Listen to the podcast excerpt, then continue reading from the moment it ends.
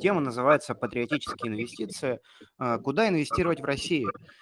А, соглас мы согласны, да, что последнее время куда инвестировать в России становится всё, а, сложнее, да, с тем, что, геополитика не радует своими событиями. Но нам остается, как инвесторам, находить возможности, для того, чтобы кому-то, а, решать свои воп вопросы по сбережению, кому-то по накоплению. У всех свои инвестиционные задачи, а, инвестиционные планы. И мы, э, открытие инвестиций в этом, плане, всегда готовы помочь и идти, э, вместе с инвесторами, э, даже в самые сложные времена. А, э, коллеги, да, если не говорите, выключайте микрофон, а при включении э, потом включайте. Спасибо. А, ну что ж, в преддверии Дня России совсем недавно Центральный банк, э, рекомендовал подумать о патриотических инвестициях. Это не была какая-то официальная прям рекомендация, но это было сказано на одной конференции, вот, и в СМИ эта история активно начала как бы обсуждаться. Вот и нам эта тема понравилась, потому что, ну, всё всё как бы действительно идет к тому, что, а, именно отечественные компании сейчас становятся чем-то вроде выхода для инвесторов, да, учитывая, что с иностранными компаниями сейчас ситуация обстоит довольно сложная. И в связи с этим, а, российский фондовый рынок э, до сих пор остается перспективным и по ряду ценных бумаг потенциально доходным. А, мы сегодня обсудим, какие российские компании даже в условиях санкций могут показать хорошую дивидендную доходность. А, поговорим сегодня о самых, э, таких, э, как бы основных компаниях, э, Мосбиржи. Это Сбербанк, Лукойл, Роснефть, Газпром. Соответственно, это нефтегазовый сектор, это финансовый сектор и так далее. И, конечно, мы поговорим о вероятных, перспективах и сценариях развития российского фондового рынка в целом. А, не опустим и, э, без внимания компании, которые могут показать хорошую дивидендную доходность. А, это мы тоже сегодня проговорим. И я хотел бы представить наших спикеров сегодня. А, это Роман Ватутин и Илья Скориков. Э, это личные брокеры открытия инвестиций. Также с нами сегодня Алексей Кокин, главный аналитик по нефтегазовому сектору открытия инвестиций. И меня зовут Сергей Святоченко, и я модератор эфира, представляю пресс-службу компании. А, ну что же, чтобы долго, скажем так, не тянуть, э, начнем. Вот, и, наверно, а, хотел бы начать с того, что, а, много вопросов поступает, как, э, быть, э, в той ситуации, которая сейчас, возникла на рынке. А, и в частности, какое инвестпрофилирование выбрать, э, для своих, э, своего инвестиционного плана. И тут, наверное, слово хотел бы предоставить Илье, а, личному брокеру открытия инвестиций. Илья, скажи, пожалуйста, вот твой условно личный план, который ты, э, и клиентам в том числе предоставляешь, и в целом такой анализ ситуации с нашими отечественными компаниями. Да, Сергей, ясно. А, добрый вечер, уважаемые подписчики. А, с своей стороны хочу напомнить, что мы совершаем сделки с клиентами в строгом соответствии с их инвестиционным риск-профилем. Как мы помним, с вами существует три вида риск-профиля: консервативный, умеренный, агрессивный. Это показывает отношение инвестора к риску. Риск-профиль зависит от личности инвестора, целей и сроков инвестирования. Также прибыль зависит от навыков инвестора и опыте торговли на бирже, и понимания экономической обстановки. Вот для определения своего риск-профиля вы можете э, связаться со своим менеджером и заполнить небольшую анкету там на сайте э, риск-профилирования, разработанную по стандартам Центрального банка. Зная ваш инвест-профиль и валюту, в которой вы хотите инвестировать, мы формируем подходящий портфель с подходящим соотношением акций, облигаций с учетом их рискованности и доходности, вот, а также горизонтом инвестирования. Давайте рассмотрим более подробно. Если у вас консервативный профиль, Прежде всего, вы хотите сохранить капитал и защитить его от инфляции. А, вы не склонны рисковать и не готовы к значительному сокращению стоимости вашего портфеля. Вот для такого инвестора а, важно в первую очередь сохранить инвестированные средства, для которого даже минимальный максимальный риск снижения стоимости активов нежелателен. А, цель такого инвестора – сохранить капитал и защитить его от инфляции. Потому что инвестор готов получать доход на уровне ставки по вкладам. Вот сейчас в настоящее время у нас, по-моему, там в районе 9-10 доходности годовых. А, иногда даже чуть меньше. А, он не склонен рисковать, поэтому большую часть денег, примерно 70-75%, инвестирует в облигации высоконадежных эмитентов, там, страновые или крупных компаний, или держит на банковском вкладе. А остальное инвестирует в акции наиболее крупных и ликвидных компаний, такие как голубые фишки или там паевые инвестиционные фонды под управлением крупных управляющих компаний. А в случае с акциями получает доход в виде дивидендов. А если мы вернемся к умеренному профилю, он подразумевает, что вы можете делать рискованные вложения ради потенциального дополнительного дохода, но стремитесь накапливать капитал и хотите вкладывать все свободные денежные средства. А, желаете увеличить стоимость инвестиций, для этого готовы нести умеренный риск снижения стоимости. А, вы определяете себя как инвестора, воспринимающего риск, как адекватную плату за возможность получения дохода в будущем, но не готовы брать на себя значительные риски потерь. Вот такой инвестор готов принять незначительный риск потенциальной доходности, но допускает колебания а, своего капитала в краткосрочном, среднесрочной перспективе ради потенциального дохода. При этом старается соблюсти баланс. Там половину капитала, как правило, инвестирует в облигации или держит на депозите, а 40% и более инвестирует в акции или паевые инвестиционные фонды. При этом агрессивный профиль вот относится к инвесторам, которые ради высокой доходности готовы к рискованным вложениям и согласны с тем, что из-за этого их портфель может потерять в цене значительно. Вот такие инвесторы планируют значительно приумножить сумму инвестиций, принимая на себя существенный риск, полностью осознавая, что портфель, ориентированный на получение высокой доходности, сопряжен с высоким риском получения убытка. Вот приоритет такого инвестора – максимальная доходность, как мы с вами понимаем. Он готов инвестировать очень высокорискованные инструменты, такие как, например, акции э, технологических компаний, так называемые акции роста, например, в нашем, а, у нас в России, там, Яндекс, Озон или ВК, а, ценные бумаги развивающихся рынков или IPO. Может работать на срочном рынке и торговать с плечом. А, некоторые коллеги у нас таких инвесторов называют профессиональными трейдерами. Как правило, в инструменты фондового рынка они инвестируют более 80% своего капитала. Составляя портфель своим клиентам из облигаций, мы объясняем, что доходность по облигациям заранее известна и выплачивается в определенный срок. А, владелец облигаций получает купонный доход, ну, то есть процент от э, номинальной стоимости облигации обычно раз в полгода или там раз в квартал. А, у облигации есть цена, и можно заработать на изменении ее стоимости в зависимости от ожидания динамики по ключевой ставке, ну и также общего рыночного сантимента. А, также мы проговариваем риски с клиентами. Вот главный риск облигаций – это дефолт эмитента. В этом случае компания или государство могут отказаться платить по своим долгам, поэтому самыми надежными облигациями считаются ОФЗ, облигации федерального займа, которые у нас Минфин выпускает. Вероятность банкротства целого государства меньше, чем корпорация.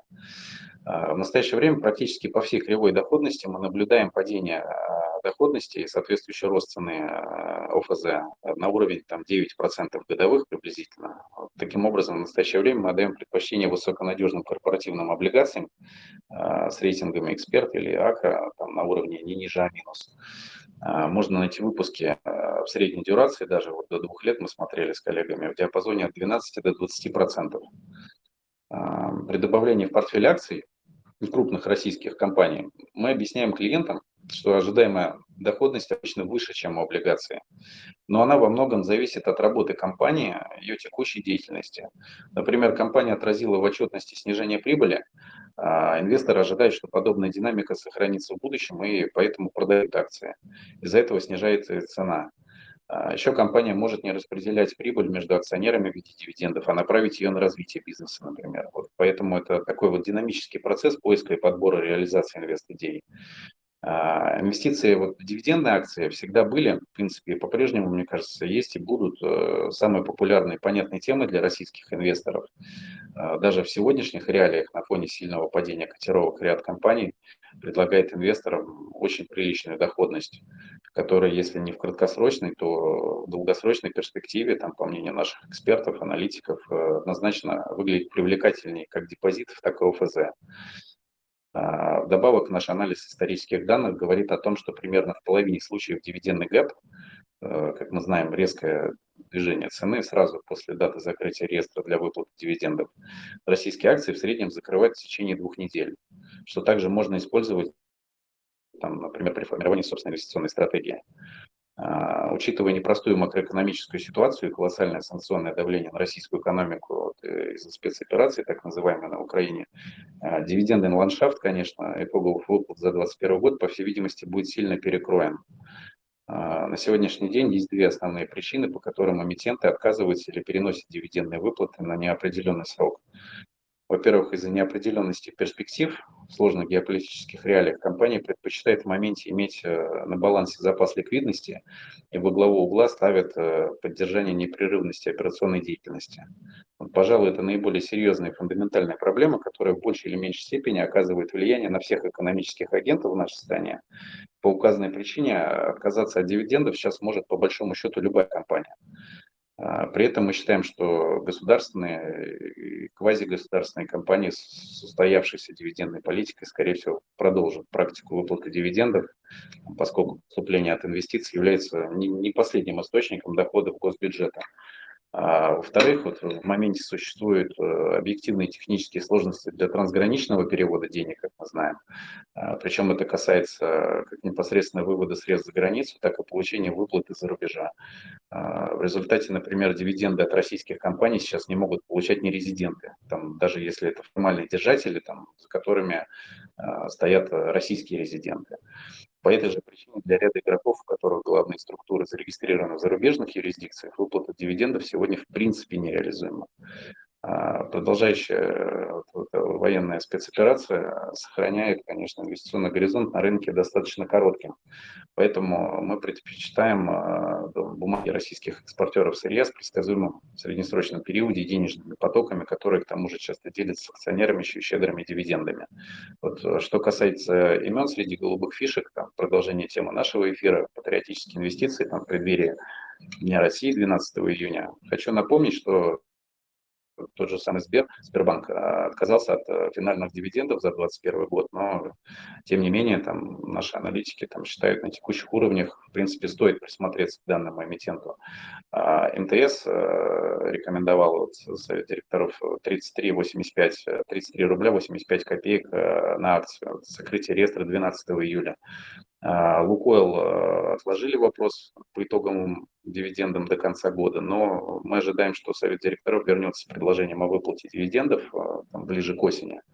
Роснефть недавно объявила дивиденды четвертый квартал 23 рубля 63 копейки на акцию. Закрытие реестра 11 июля. Э, как мы знаем, «Газпром» рекомендовал э, рекомендацию Совета директоров 52 рубля 53 э, копейки на акцию. Закрытие реестра 15 июля будет. Э, вероятность утверждения там, на гос мы оцениваем как высокую. И считаю, что почти 18% дивидендную доходность рынок будет стремиться отгать до этой даты. Собственно, сейчас уже отражение в котировках мы наблюдаем. Наши ориентиры э, по данному эмитенту в районе 330-340 рублей. А, по ГМК Норникель э, сегодня последний день, когда можно купить акцию по дивиденды, которая составит там, 1166 рублей на акцию. А, закрытие реестра 14 июля после праздников.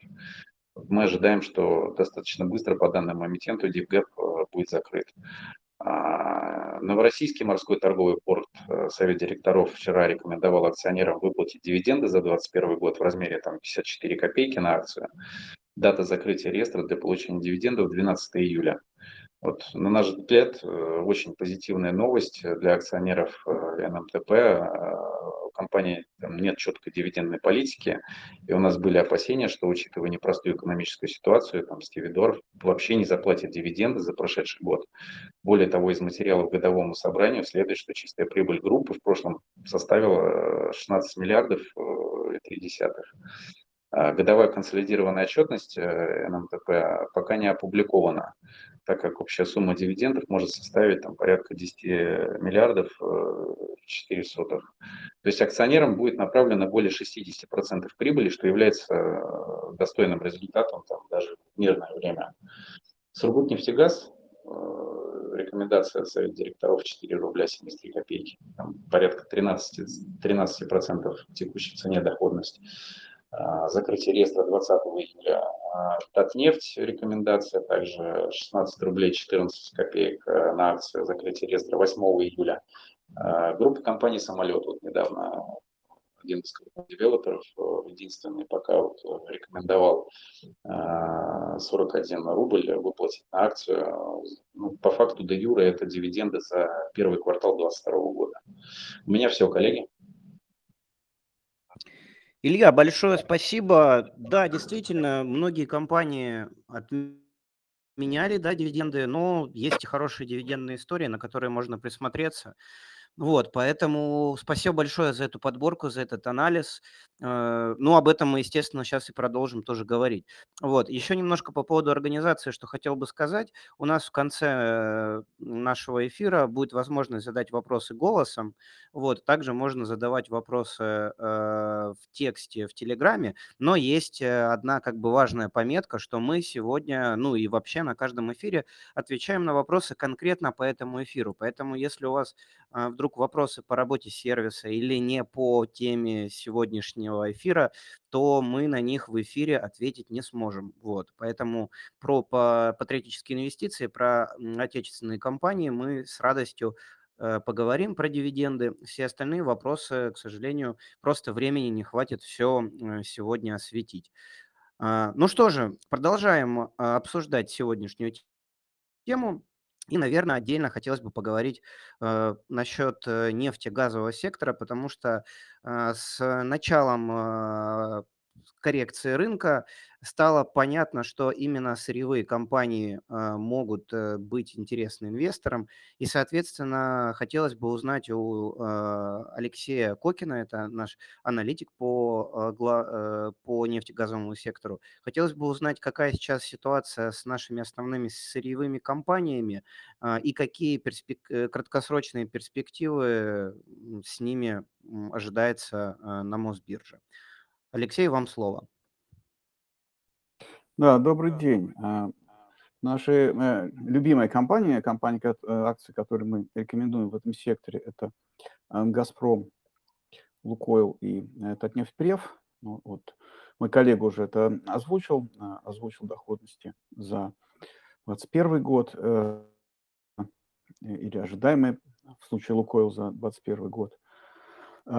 И если вы посмотрите на сектор в целом, наверное, будет будет справедливо сказать, что картина общая а, ну, да, всех компаний сектора достаточно однотипна, а, поскольку против э, всегазового сектора введены санкции и сейчас уже введено эмбарго, которое начинает действовать к концу года, а по нефтепродуктам чуть позже, то это неизбежно приведет к снижению объемов экспорта. Это неизбежно приведет э, к снижению объемов добычи. Эм, дело в том, что рынок прекрасно это понимал, как мне кажется, еще, еще весной, э, даже, даже когда появились первые, первые признаки этого, э, в марте у нас начала падать нефтепереработка, в апреле начала падать добыча который пока стабилизировался. И, на мой взгляд, рынок в значительной степени уже заложил, а, заложил такой сценарий развития событий, в котором российская а, нефтегазовая отрасль снижается в объемах, то есть ее объемы, объем добычи, объем экспорта уменьшаются. И, возможно, он даже несколько перезаложился. Другими словами, как некоторые эксперты говорят, Россия может потерять там, 3 миллиона баррелей в сутки добычи, а, мы думаем, что есть определенная надежда, есть определенный сценарий, умеренно оптимистический, в котором это снижение относительно первого квартала будет несколько меньшим, может быть, порядка двух-двух с небольшим миллионов баррелей в сутки а, на конец года. И вот эта разница между ожиданиями слишком, может быть, пессимистическими а, и слишком сильной реакцией рынка и тем, что происходит, ну, произойдет в следующие, там, примерно 6-8 месяцев, а, вот здесь заключается некоторый потенциал для роста этих бумаг. А, другими словами, они, конечно, не представляют собой там, компании роста, они представляют собой э, компании недооцененные. А, и в ближайший э, год, приблизительно год, может быть, чуть больше, Если а, цена на нефть будет удерживаться на текущих уровнях, но даже, даже, конечно, более низких уровнях, 100-110, грубо говоря, долларов за баррель бренд, и если рубль хотя бы, хотя бы начнет движение там, в сторону ослабления, э, допустим, куда-то в диапазон там, 70 плюс, э, мы действительно можем надеяться, что э, такие компании, как Лукойл, Газпром, это нефть, смогут и за 2022 год удержать выплаты, дивидендные выплаты где-то на уровнях, ну, по крайней мере, приблизительно близко к уровням за 2021 год. Здесь стоит, стоит отметить, конечно, что долго это удерживать э, не удастся, то есть это не будет долгосрочной историей, к сожалению. Но, в принципе, 22 год вырисовывается, скажем, для «Газпрома» достаточно неплохим благодаря, благодаря тому, что очень высокий цен на газ, действительно, несколько раз выросшие год к году, компенсируют, более чем компенсируют пока а, потери в объемах по основному направлению европейскому. Эм, ну, а что касается, скажем, а, так, нефти, то благодаря относительно небольшому размеру и достаточно высококачественной переработке э, и, в общем-то, компетентному менеджменту есть, есть надежда определенная, что снижение добычи, скажем, именно в нефти окажется несколько меньше, чем в других компаниях сектора. А, это тоже, тоже сыграет свою роль в эм, поддержании дивиденда за 2022 год на уровне 2021 года. А, ну, по Лукойлу действительно вопросов больше всего, потому что у нас еще нет даже, а, нет, нет даже пока решения за 2021 год. Но я полагаю, что именно это решение будет таким краткосрочным а, катализатором, как говорят. Я думаю, что проблема все-таки заключается не в том, что какие-то операционные сложности пока. То есть операционные сложности, безусловно, есть у всех русских, российских компаний – но они у Лукойла не больше, чем у Роснефти. Я думаю, что даже меньше, чем у Роснефти, сколько это частная компания. А, а проблема в, в том, что технические сложности выплаты дивидендов и очень высокий процент а, расписок в капитале. В прошлом году это было там, больше 30%. А, в общем-то, ни у кого в секторе нет такого уровня, и нужно будет как-то решать проблемы выплаты дивидендов, когда это решение будет принято. Я полагаю, что оно действительно будет принято к концу года. Э, ну, может быть, касаясь других компаний, которые мы, нам не так нравятся, просто хочу отметить, что, скажем, Роснефть, а тоже, в принципе, показавшая неплохую доходность дивидендную, э, Роснефть встретится с, с особыми сложностями, как госкомпания, э, у которой уже сейчас, я думаю, что это июнь, июль, вероятно, начнутся определенные трудности с работой Э, с танкерным флотом, с, с фрахтов, фрахтом, поскольку э, уже сейчас страховые компании начинают отказываться, уже в общем-то, должны были отказаться от работы с российскими госкомпаниями. И это может действительно вызвать трудности просто со сбытом, и из-за этого э, падение добычи может пойти опережающим темпом именно у Роснефти.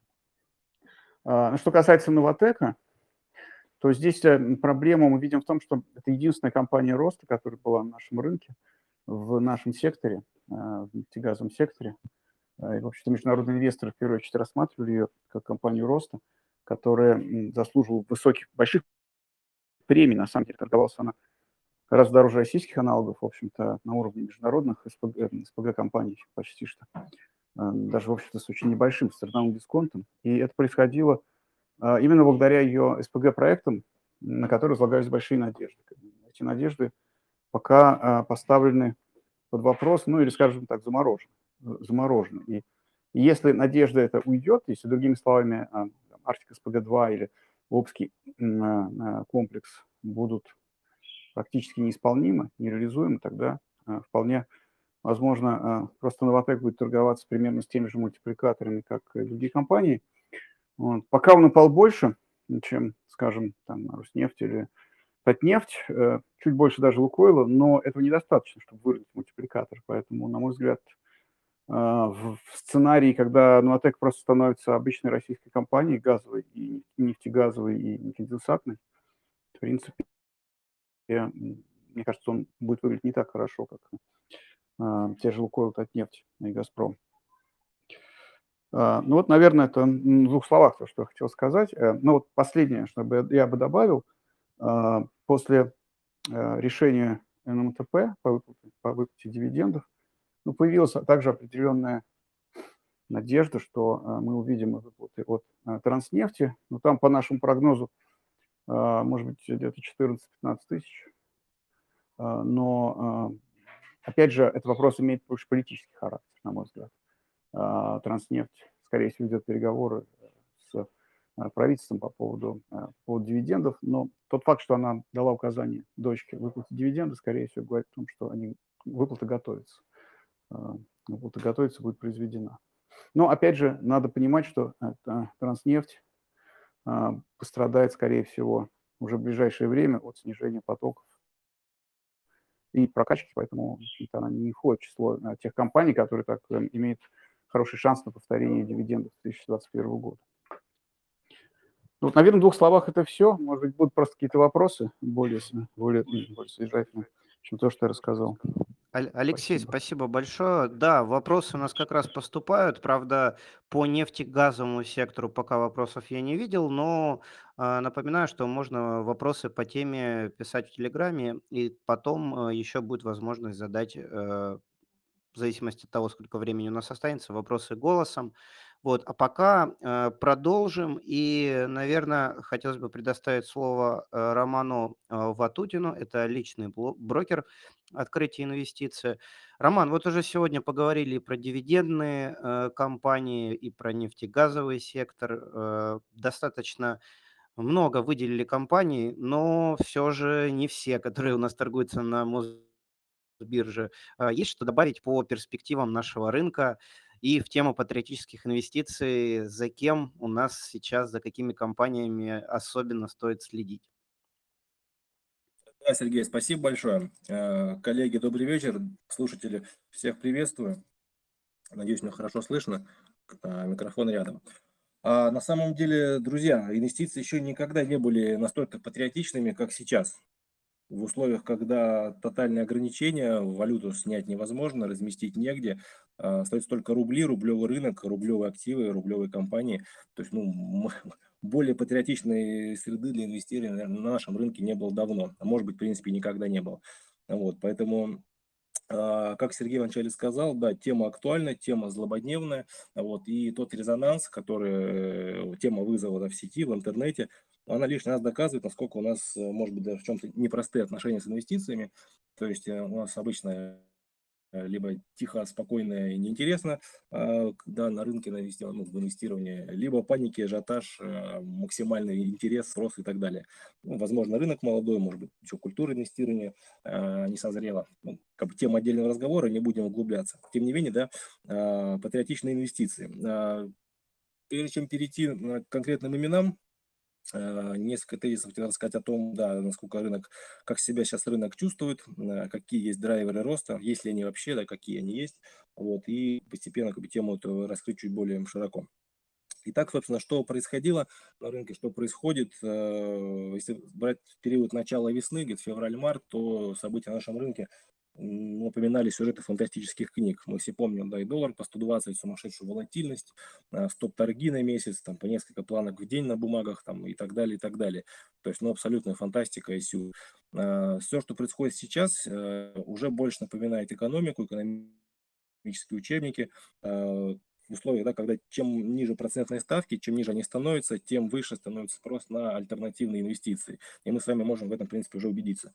Да? То есть, э, что происходит, насколько, как клиенты инвесторы реагируют на, на рынок в текущий момент. Вот. А, по поводу драйверов, да, то есть, что интересно, что происходит и что может двигать рынок, я выделил несколько этих э, таких моментов важных – первую очередь, это, как я уже сказал выше, да, это снижение процентных ставок. Вот доходности уже не те доходности по безрисковым инструментам в первую очередь. То есть депозиты дают доходность, как правило, уже 9 и ниже. Со следующей недели доходности будут еще ниже. А, если говорить про долговой рынок, в буквальном моменте можно посмотреть а, доходности ОФЗ практически по всей кривой а, доходности на уровне 9%. При этом последние несколько дней, то есть сегодня, вчера, позавчера, доходности занырнули под 9, то есть уже много выпусков, которые торгуются с доходностью 8,93, 98, 8,96 и так далее. То есть рынок закладывает дальнейшее снижение ставки. Каким оно будет, это снижение, мы узнаем уже завтра на заседании Центрального банка. Вот. А, в принципе, у нас время еще есть, можно даже такой небольшой там интерактивный опрос сделать. А, какую ставку да, наши слушатели завтра ожидают какую ставку ожидают, какое снижение будет, там 1, 2, 3 процента. Ну, вот, э, это будет известно завтра, то есть заседание интересное, интересное в отношении именно величины снижения процентной ставки, комментарии ЦБ, комментариев, в принципе, должно быть, э, думаю, достаточно и по валютному курсу, и по э, продаже валютной выручки, вот, и потом много вопросов, да, и касательно, касательно прогнозов по экономике, по инфляции и так далее. То есть события важные. Вот. А следующий момент – есть эту гравитацию процентных ставок отметать нельзя, это фактор позитивный, вот, снижение ставок, а, оно продолжится, при этом мы видим, коллеги выше да, озвучили эти факты компании, то есть, в принципе, любую компанию государственную, большую, крепкую, фундаментальную систему компанию, куда ни ткни, дивидендная доходность везде двузначная. Причем она крепко двузначная. Это 10, 12, там по Газпрому 17% доходность. Ну, в принципе, это нонсенс. Компания, которая стоит несколько годовых прибылей, так, так или иначе влияет на экономику и промышленность Европы, дает доходность 17% в условиях да, ключевой ставки там 11 или 10 завтра. Ну, вот, но это, это нонсенс. То есть доходности слишком большие. Вот, таких компаний много на рынке. Вот, и снижение процентных ставок будет подталкивать компании к росту, к росту капитализации. Второй момент э, немаловажный, то есть пока фактор этот, наверное, не очевидный, не столь популярный, но о нем следует задуматься. Это фактор, наверное, не сегодняшнего, но завтрашнего или послезавтрашнего дня. А это потенциальные байбеки. То есть в условиях, когда у капитала не так много точек э, приложения, э, контур внешний закрыт, деньги не выходят из системы. Если мы в прошлые периоды видели, когда поступали большие дивиденды, а, это сопровождалось оттоком капитала страны, то сейчас оттока капитала не будет. Их нельзя вводить, переводить, конвертировать и так далее. Они оседают здесь внутри, на нашем рынке. Первое время какие-то, скорее всего, будут э, там покупки, расслоения, поглощения. Мы видели, да, как а, был куплен там, банк Тиньков, Росбанк, какие-то, может быть, дальше еще будут истории. Но в обозримой перспективе, наверное, такие, скажем так, цели для слияния закончатся и альтернативных вариантов, кроме как э, вложения, там, выкупа, увеличения своей доли своих бизнесов, у главных акционеров не останется и взгляд может быть прикован сюда. В условиях ограниченности рынка, низкой ликвидности, большие капиталы, они могут рынок сильно поддержать. В этом мы в чем-то можем быть похожи на американский рынок. Вот в этой части, да, в части байбеков, выкупов. То есть у них были примерно такие же условия. Низкие процентные ставки, а, не так много а, бизнесов, там, да, куда можно вложить, разместить большие капиталы. Поэтому большие вложения, большие, большая ликвидность шла именно на байбеки у нас эта история может вполне себе развиться. Но, опять же, повторюсь, это там не завтра, не послезавтра, но как фактор иметь в виду а, однозначно имеет смысл. Третий момент, а, наверное, не самый, а, не самый Последний, но по списку он будет третий, это отсутствие системных рисков. Это просто краеугольный камень. Мы э, в этом году столкнулись с этим ну, все. Кто-то остро, кто-то, как сказать, рикошетом, да, вскользь проскочил. Но тем не менее, то есть системные риски. А, а, инвестируя в рублях, в условный Газпром, там, Сбербанк или Роснефть, храня бумаги в, условно, ну, в нашем брокере, да, в государственном НРД, системных рисков в принципе нет. Бумаги хранятся здесь, они в рублях, они на вашем счету. Вам приходят дивиденды, приходят в рублях, сняли в банк, на карту, вывели, потратили и так далее. Системных рисков нет. Этот вопрос э, встал ну, на повестку дня, ну, может быть, не в первую очередь, но где-то в топе однозначно. Вот. Отсутствие системных рисков для инвестирования в рублях, их нет. Это важно. Четвертый момент – это а, депозиты, которые заканчиваются, а, которые были размещены в марте в период высоких процентных ставок, они заканчиваются. По нашим оценкам, а, сроки, сроки выхода будет примерно вот, начиная с июня и по сентябрь. То есть какие-то были трехмесячные депозиты, какие-то полугодовые, какие-то продлевались спустя месяц там, на три вперед. То есть ну, вот этот период с июня по сентябрь будет э, высвобождаться большая ликвидность. По разным оценкам это от 8 до 10 триллионов рублей, без учета процентов, которые будут выплачены. То есть остаток ставки были астрономические, поэтому, думаю, здесь еще под триллион наберется. Однозначно, все эти деньги не пойдут в рынок, тут даже иллюзии питать не следует, это понятно, но даже десятой части, там 15% от этой суммы хватит, чтобы рынок поддержать в условиях а, ну, низкой ликвидности, снижения оборотов, то есть это будет колоссальная поддержка. Вот, вот эти четыре момента, четыре фактора, Я их выделил как такой фундамент своеобразный, на который рынок сможет опереться в короткой и среднесрочной перспективе. Вот. В хорошем смысле все это будет принуждением к инвестированию, процентные ставки снижаются, безрисковые инструменты перестают быть доходными, и приходится искать какие-то альтернативные варианты. То есть, ну, тут, в принципе, наш рынок богат на дивидендные истории и, и, и так далее, о чем коллеги выше сказали. Вот. А если перейти к более, так сказать, к предметам, да, моментам, к именам, Еще небольшой момент – это техника безопасности.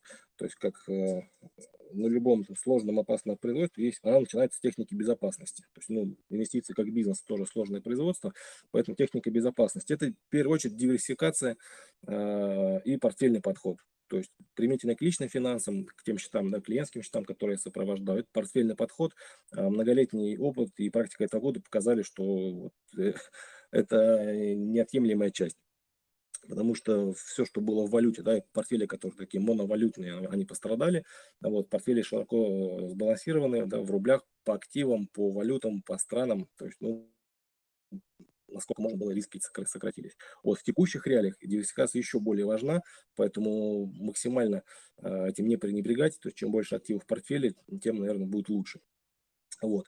А по поводу патриотических инвестиций. На самом деле на нашем рынке а, очень много компаний по-настоящему патриотичных. Прям вот чисто русских. А, это в первую очередь ну, наша ВПК, комплекс, да, военно-промышленный комплекс, объединенные авиаконструкторы, ОАК.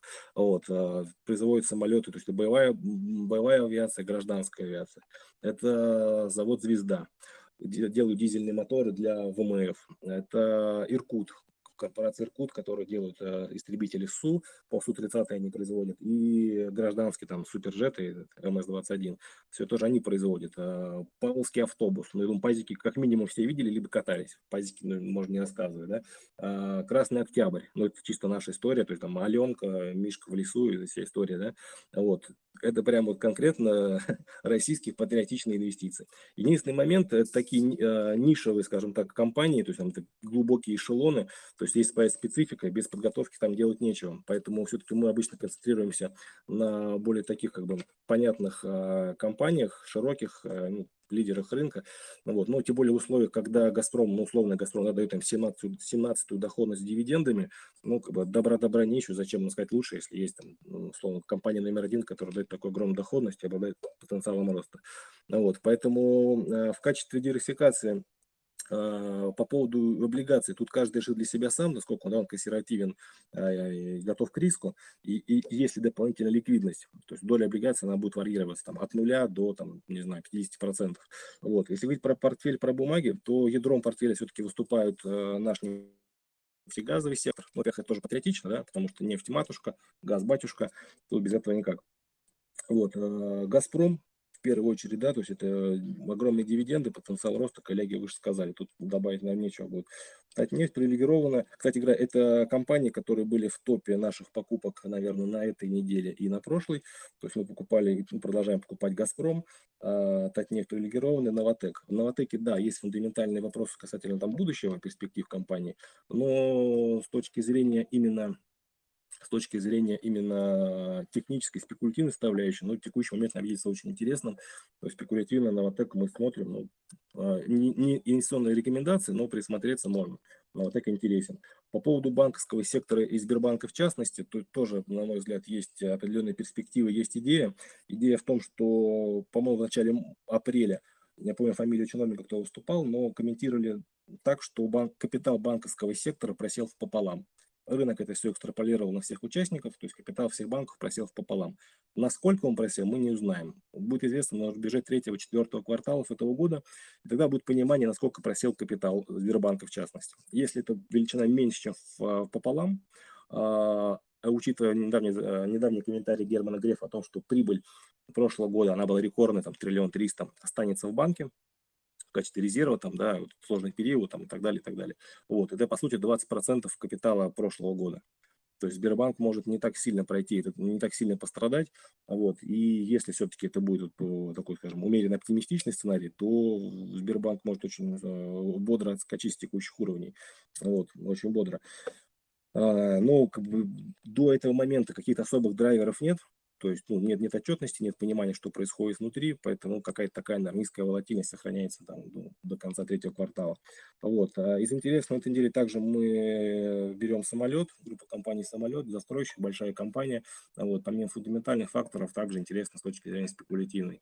Вот. То есть уровни интересные подтвердили дивиденды, компания стремительно развивается, то есть двузначными темпами растет из года в год, что не характерно да, для этого сегмента. Вот, а, компания интересна. А, МТС «Белуга» Э, так как сказать, потребительский сектор, то есть э, МТС как э, стандартная классическая дивидендная история, а вот платит в этом году будут рекордные дивиденды, однозначно имеет место быть. Белуга больше такая как компания роста, то есть с точки зрения и, во-первых, наверное, патриотичности, а вот компания производит крепкие алкогольные напитки, известные во всем мире, производит производящиеся в Сибири, вот, а, так и с точки зрения импортозамещения. То есть дорогого крепкого алкоголя в стране будет все меньше или, может быть, там перестанет он поступать. Ну, Белуга, Белуга это все заменит. Вот. Э, компания активно развивается, то есть э, есть и ритейл направление, есть производство, есть розница, то есть, в принципе, у компании есть э, рычаги для роста, да, есть точки роста внутри компании. Вот. Под звездочкой еще выделил несколько две компании, это Озон и Mail. Почему по звездочке? Потому что, ну, если говорить про э, нефтегазовый сектор, это ядро портфеля, то, на чем строится да, весь портфель, как бы, э, там, потенциальный рост и дивиденды, вот, то контакт и Озон – это такая периферия, скажем так, то есть небольшую долю портфеля имеет место быть. Вот, Озон компания если не самая динамичная в плане развития, то одна из, то есть, ну, таких компаний, кто растет там практически кратно в год, их, ну, по-моему, их нет на рынке, да, то есть по 80% там только Озон растет. Да, есть моменты там с расходами, э, такие, скажем так, немаловажные, но тем не менее, то есть они активно инвестируют в инфраструктуру, вот, и это ну, на горизонте там, полутора-двух лет даст свою отдачу, довольно существенную. Э, в мейле примерно история ну нет, не такая же. А, история, наверное, больше в том, что поляна чистая, то есть конкуренты ушли, а, там Инстаграм, Фейсбук, все закрыто, недоступно. То есть ну, вот огромный, огромный трафик перешел в email, ВКонтакте. Как, этим, как они этим воспользуются, смогут ли монетизировать, развить, ну, конечно, будет зависеть от компании, но условия хорошие, условия благодатные. Почему под звездочки? Потому что, во-первых, да, это эшелоны, а не первый. И второй момент – это все расписки. То есть, что будет дальше с расписками, пока непонятно. То есть, в последнее время мы видели давление на этот сектор, то есть, после новостей о блокировке НРД, а, нет понимания, как дальше будет выглядеть торговля этими бумагами, вот, поэтому давление присутствует. В принципе, ну, если готовы к таким длинным рискам, долгосрочным, ну, какую-то небольшую, там, совсем, совсем небольшую часть. Роман, прошу прощения, что э, перебиваю, мы просто не успеем я... вопросы задать. Все. На самом деле я закончил. Все, все спасибо. Спасибо большое. Мне очень понравился момент про Аленку. Вот. В принципе, я уже придумал себе на этот День России патриотичные э, инвестиции. Я пойду в пятерочку. Это X5 Retail Group, да, можно купить акции. Э, возьму белуги и закушу это все Аленкой. Вот да, будет, нет? будет настоящий еще есть, патриотизм. Еще есть русская аквакультура, и там тему можно дальше развивать. Да, русская аквакультура– это тоже и, Руса, и Русагра, и много-много всего. Ну что ж, нет, действительно, очень хороший список таких э, компаний вы выделили. Э, также, если уже серьезно говорить, то МТС действительно, там э, дивиденды, да, которые там они, они обещают.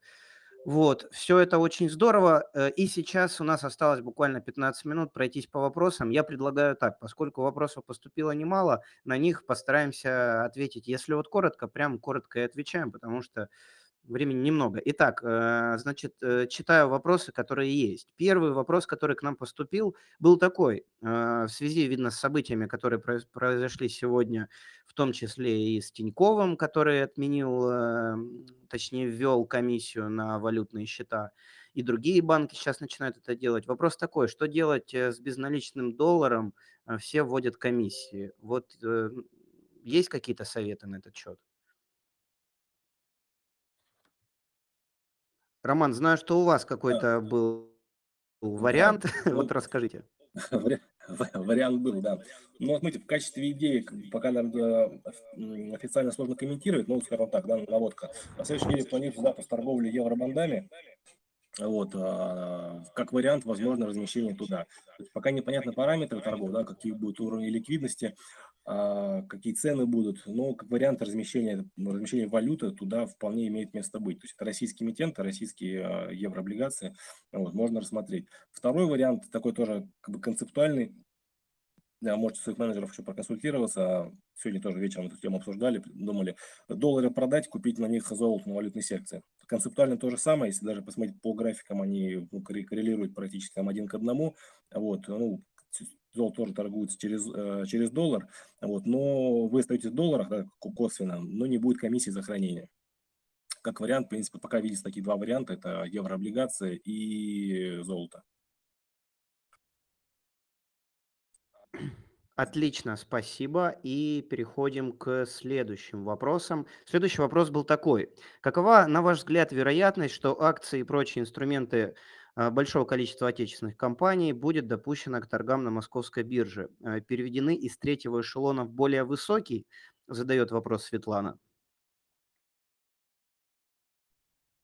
Ну, могу ответить. Да, конечно. А, переход третий, а, из третьего эшелона в более высокий. Но, смотрите, получается, и на рынке как бы, все, все будет зависеть от спроса. То есть в итоге да, в капитализме все решает э, конечный платежеспособный спрос. Если мы с вами будем голосовать рублем там, не только за «Газпром», «Сбербанк» там, и условно «Татнефть», но, конечно, компания будет выходить на рынок, э, и будет, там, будет спрос, будет выход дальше, там, из третьих эшелонов, эшелонов выше. И все будет зависеть от нашего спроса и от ликвидности на рынке. А, тут, к сожалению, не стоит а, забывать про недоступность нашего рынка западным инвесторам, то есть притока капитала иностранного, к сожалению, пока нет и не предвидится. Вот, а этот, этот фактор всегда двигал рынки. То есть это индексные фонды, это там, прямые покупки непосредственно. То есть этого теперь нет, и с этим сложнее. Но если все-таки российский сегмент да, рынка разовьется, российский инвестор появится внутри, то однозначно, конечно, крупные компании то есть, э, будут появляться, э, сектора будут увеличиваться, то есть тот, кто был там вторым, третьим эшелоном, постепенно будет выходить дальше. Вот скажем так, шанс на это есть, но все будет зависеть от дальнейших условий, от дальнейших э, событий в экономике. Роман, большое спасибо. А, и дальше к вопросам переходим. Так, вопрос. Э, когда и как будут выпускать нерезидентов? Как повлияет на котировки? Ну, я вам скажу, э, Иван задавал этот вопрос, мы обсудили с экспертами. Дело в том, что мы, как брокерская компания, не можем ответить на этот вопрос. Этот вопрос к Банку России к регулятору. Вот только он, э, естественно, сможет э, нам дать ясность, э, будут выпускать нерезидентов, когда, как, как это будет происходить. Вот, соответственно, как это повлияет на котировки, это будет ясно только в том моменте, когда это произойдет. Так что, к сожалению, предметно на этот вопрос мы ответить не сможем но сможем ответить на другие вопросы. И я вот сейчас перейду в другую ветку, где нам их писали, буквально секунду. Так, э, вопрос вопрос был про, кажется, Татнефть, но я его сейчас не вижу. А, так, потерял я вопрос. Сейчас, минутку. Все, вопрос нашел. А, к Алексею Кокину вопрос. А, какие перспективы компании Татнефть в нефтегазовом секторе? Вот если коротко, можно, пожалуйста, на него ответить. Ну, как я уже сказал, Татнефть э, имеет э, два преимущества. Во-первых, относительно небольшой э, масштаб бизнеса сравнительно с Роснефтеукором, Газпром и даже Газпромнефть Сургутом, а, дает определенную гибкость э, и э, имеет достаточно хорошую переработку благодаря модернизации Танека, законченной как раз в конце прошлого года, в основном законченной. Соответственно, мы надеемся, что снижение добычи у Татнефти будет меньше, чем в среднем по России. Мы прогнозируем там, 6% в 2022 году до 0,51 миллион баррелей в сутки. Э, надеемся, что выручка и беда будут поддержаны ценами на нефть во второй половине года, ну, общем-то, высокими, как мы полагаем, и некоторым ослаблением рубля. И видим, что э, дивидендные истории э, Татнефть, э, по крайней мере, Татнефть Преф, но на самом деле обычка тоже остается. Э, и в среднесрочной перспективе даже думаем, что она будет способна увеличить э, коэффициент выплат с 50 до где-то 75. Э, но в, в нашем прогнозе э, дивиденд за 2022 год э, стоит даже больше, чем за 21 Ну, я думаю, что, учитывая все-таки сильный рубль и, ну, в первую очередь, сильный рубль, э, наверное, нужно примерно ориентироваться на дивиденд 2021 года, может быть, там буквально 5-10% выше. То есть, э, может быть, где-то порядка там, 45 рублей. на акцию. И, ну, дальше, конечно, будет некоторое снижение, но, опять же, надеемся, что будет немного меньше, чем в секторе. То есть, другими словами, Татнефть фундаментально, как мне кажется, выглядит по некоторым параметрам чуть привлекательнее средней российской нефтегазовой компании.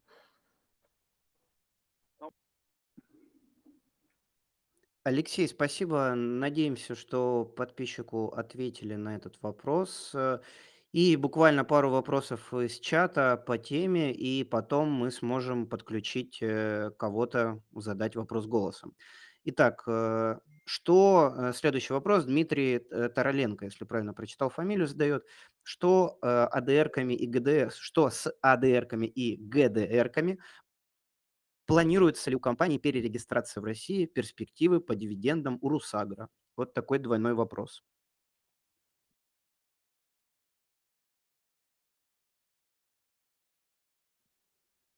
Коллеги, кто-то сможет на него ответить? Вопрос про дивиденды Русагра и что с ЭДРками, ГДРками? Будет ли перерегистрация в России? Есть ли у нас такая информация с вами? Давайте я попробую ответить. Но достоверно закрывающей информации, к сожалению, нет, потому что ситуация она такая динамичная. А, однозначно ну, сложно ответить, то есть там, что будет с ДРками, ГДРками. То есть какие-то компании останутся, какие-то какие там ну, перейдут и так далее. Ну, важно понимать, что э, там последние санкции, которые накладывались там на НРД, из-за чего да, весь сырбор на этой неделе, э, вот эта процедура, она не ограничивает, она не ограничивает возможность перерегистрации компании обратно в Россию. Вот, по крайней мере, со слов э, инвест представительств компаний. Вот, поэтому процедура это возможно. А, решение соответствующего совет директоров этих компаний не принимал. Поэтому пока вроде как говорить не о чем. Возможность есть, решение пока не принято. Тут ну, смотрим, ждем, наблюдаем, что называется. А, по Росагро, то есть эти, эти дивиденды они отменили в силу, невозможно, ну, в силу технических причин, да, невозможности их выплаты. Но компания их платила, в принципе, компания растущая, у компании, кстати, компания очень патриотичная, это крупнейший а, владелец крупнейшего земельного банка, то есть там это да, мясо, сахар и так далее. Вот, то есть наша история. А, с точки зрения дивидендов, но в этом году скорее всего, не будет. Вопрос, как дальше будет это, эту сумму распределять. Вполне возможно, то есть к этому вопросу вернуться чуть позже, там, к концу года. Может, уже к следующему дивидендному сезону будет понимание. То есть сама компания, тем более, да, в свете текущих событий, да, там, а, а, инфляционного давления в мире, вот, сложности именно с сельхоз товарами, с продуктами и так далее. То есть компания однозначно имеет место быть в портфеле. Ну, какой-то сезон мы пропустим дивиденды. Я думаю, она все это наверстает. С точки зрения, с точки зрения бизнеса с компанией все прекрасно. Роман, большое спасибо. И переходим к сессии вопросов голосом. А, друзья, можно нажать кнопку «Поднять руку» э, и задать вопрос. Сразу хочу сказать, что задавать вопрос э, по теме э, сегодняшнего эфира, потому что у спикеры собрались именно по конкретной теме. А, так, а, ну вот есть Сергей, да, поднял руку. Давайте по попробуем, добавлю Сергея. Сергей, подключил вас. Можете нажать кнопочку «Включить микрофон» и говорить. Мы вас услышим.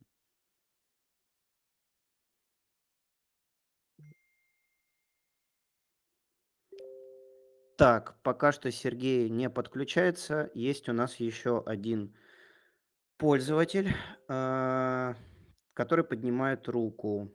Давайте попробуем его. А, так, сейчас.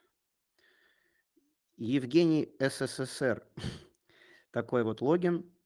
А, Евгений, если вы нас слышите, можете тоже отключился. Есть еще человек. Давайте попробуем все-таки кого-то в эфир к нам. А, так, еще одного человека подключили. Пока тоже микрофона, микрофон не включается. Так.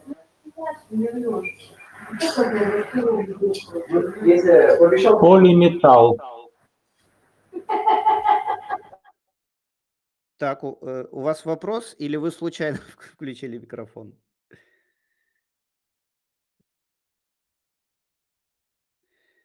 Так, ну что же, друзья, давайте попробуем еще минуток две, э, минутку кого-то подключить. Можно нажать кнопку поднять руку а, и задать вопрос. А, Так, ну я вот вижу, нам в чате э, задают еще вопросы. И раз уж никого подключить не получилось, давайте из чата тогда возьмем вопрос. Э, Есть вопрос э, по перспективам доллара-рубля. Вот, э, причем два вопроса э, на эту тему было, и, наверное, на этом э, попробуем завершить. Хотя вот Артем поднял руку, давайте последний такой шанс. Э, Артем, подключил вас. Можете включить А, микрофон. Добрый вечер. Хотел Добрый вечер, можно про- задавать вопрос. Хотел спросить про перспективы э, нефте- нефтегазовых компаний вот ближе, то есть уже после спада ажиотажа, то есть нас- не будет ли вот выпадения доходов э, в связи с санкциями, с э, стальным давлением в итоге приведет к котировке, к снижению котировок, которые сейчас вот летом народ купит. Прекрасный вопрос. Я думаю, что тут э, и, и все наши спикеры готовы ответить, но, наверное, Алексей начнет. Э, Ну, да- давайте в двух словах. Если, э, если говорить о выпадении доходов, рано или поздно, да, я боюсь, это, это неизбежно а, происходит, произойдет. Вопрос в том, а за- заложено это в рынке сейчас, заложено в ценах или нет. Я думаю, что все, все кто смотрит на перспективы, понимают, что снижение физических объемов и со стабилизацией цены э, на энергоносители э, произойдет. Вопрос там объемы, сроки и так далее. Ну, то есть, грубо говоря, Россия, да, будет добывать не 11, а там 8-9 миллионов баррелей в сутки. А, а цена уже не будет расти бесконечно. В какой-то момент произойдет это, это самое снижение выручки. Э, Поэтому это должно быть, а, по идее, заложено уже в значительной степени в оценке компании. Вот, и когда это станет фактом, э, не очевидно, что они пойдут вниз котировки. Знаете, что на факте бо- может быть, э, наоборот, некоторые э, облегчения произойти. Но, опять же, риски существуют, об этом могут коллеги сказать. Но вот я так все это вижу пока. Зависит от рациональности, конечно, рынка и дальновидности. Спасибо большое за ответ. И смотрю, вот у нас еще есть э, про Дмитрий. Э, попробуем подключить э, слушателя. Если получится, то ответим на его вопрос. Так, э, Дмитрий, мы вас подключили. Можете включить микрофон, и мы вас услышим. Здравствуйте. Да, добрый вечер. Задавайте, По- пожалуйста, по- вопрос. По Алросе скажите, пожалуйста, какие перспективы, потому что вроде бы и бриллианты, а все падает и падает. До какого уровня? Вот такой вот вопрос. Вроде бы бриллианты опадают.